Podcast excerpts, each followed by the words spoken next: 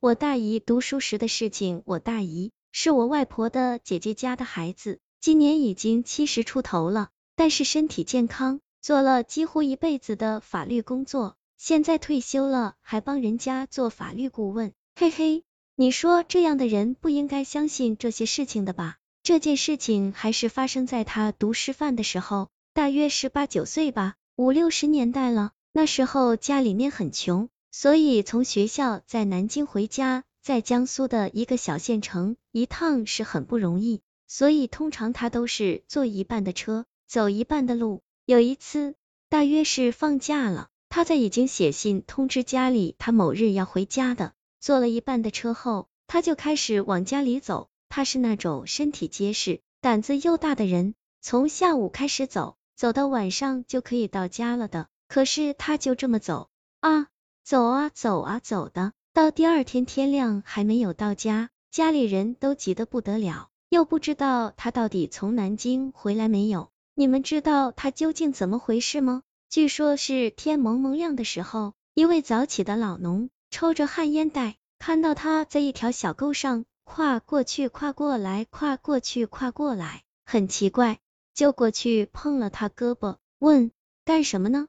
我大姨这才发现他在一条沟上跨来跨去，这大概是所谓的鬼打墙了，让我大姨在一条沟上跨了一夜。嘿嘿，世界上的怪事还真是不少吧。二，我父亲九十九年得癌症，在医院里，我们一家人护理，不知道为什么，有一个晚上，我们所有的人都困得不行，我、我姐姐、我母亲还有我两个弟弟。都在隔壁的病房里睡着了。我大弟弟是医生，所以我父亲在他所在的医院里住院，隔壁的病房也没有病人，我们家人就轮流在那里休息。结果凌晨两点钟的时候，我姑姑一路哭喊着就跑到我们一家人睡觉的病房里，说我父亲给他托梦说要走了，不想惊动他的亲人了，说我们太累了。顺便说一句。我姑姑当时是从自己家跑到医院的，十多分钟的路吧。我们赶忙跑到父亲的病房，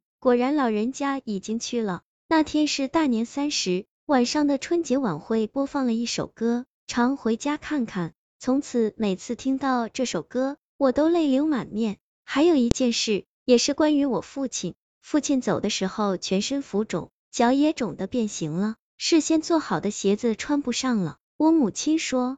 那就不穿了吧。结果第二天，我大弟弟从梦中惊醒，说父亲给他托梦，告诉他脚冷啊，黄泉路漫漫，没法走在冰天雪地里。烧气的时候，我们把给父亲准备好的鞋子烧了，希望他能收到。三，我爷爷的故事不是我亲眼所见，但是是我爷爷亲口说的。很久以前，那时候我爷爷还很年轻，是当时东北农村里有名的胆子大。有天半夜，有一家村民家里进来了一只小黄鼠狼，偷叼了一只鸡，鸡的惊叫声惊醒了这家的主人。出门一看，黄鼠狼正叼着自家的鸡往大门外跑。男主人地上捡起一块碎砖头就飞了过去，正打中黄鼠狼的右腿，也顾不得鸡了，一瘸一拐的跑了。第二天一早，这家的女主人就骑在自家的门槛上，两眼发直，身上起了个非常大的包。满身乱滚，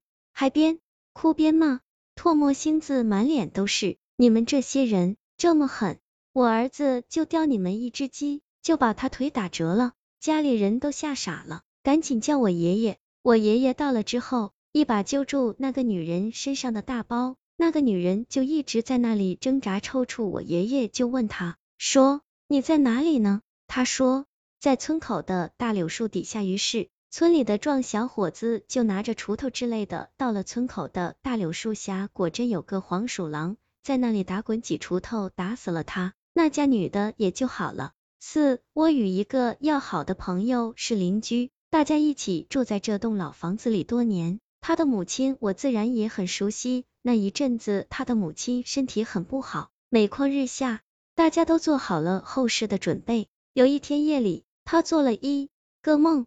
一个很真实的梦，他走进一个农家院的大房子里，看到了本家的一个已经死去的大娘，一个劲的叫着自己，快来呀，你妈也在这里呢。他赶快跟了进去，看见在西厢房里有很多妇女在那鞋底，突然看见自己的母亲也在这里，就叫妈。他母亲见到他特别惊讶，你怎么也到这里来了？然后就跟旁边的人说，赶快给他做一双鞋，让他出去。大家就赶忙做，最后一针刚缝完，针还在上面，他母亲就说，快，来不及了，快给他穿上。说完就把他推了出来，他当时就惊醒了，吓得浑身是汗。到客厅喝水的时候，一看表，正好是十二点。夜里两点的时候，他的弟弟打来电话，说他的母亲过世了。直到第二天的事情发生以前，他还一直以为这不过是一个可怕的梦。可是事情却真的发生了。第二天去处理母亲的丧事时，他总觉得肚子痛，他的痛经家里人都知道，平时也是总疼，吃点药就过去了。这次他也没在意，只是吃了一点药。吃饭的时候，他的儿子看出来他难受，就说要送他去医院。大家都说没事，喝点热水就好了，也不方便告诉他妈。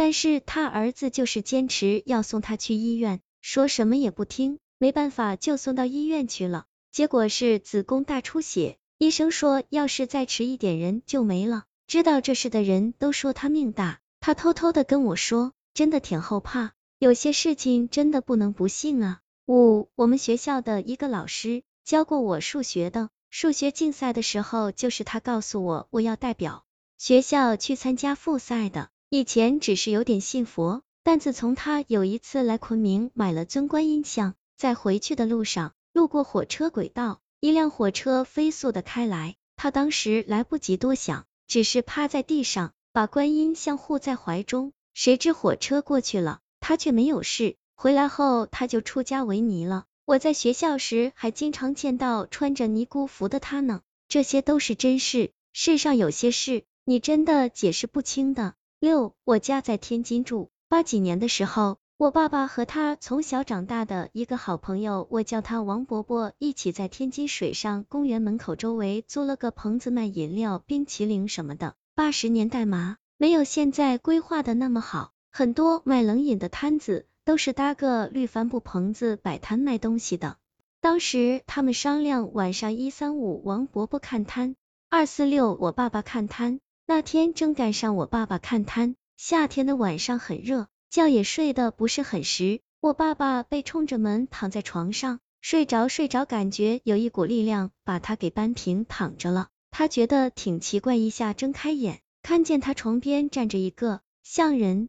但感觉不是人的一个东东，特别矮，身上穿的衣服稀奇古怪的，手上像女人戴的那种黑丝手套一样，手扶着我爸胳膊，脸上像唱戏的画的脸谱一样花花绿绿的，分不清男女，就那样看着我爸，我爸一动也动不了，就这样看着他。过了几分钟，他一溜烟跑出去了。过几秒，我爸爸看身体能动了，抄起一根棍子就出去了。外面什么也没有。第二天，我爸爸就听旁边摆摊的阿姨说，昨天看见一个和我爸爸看的长得一样的东西，说吓死了。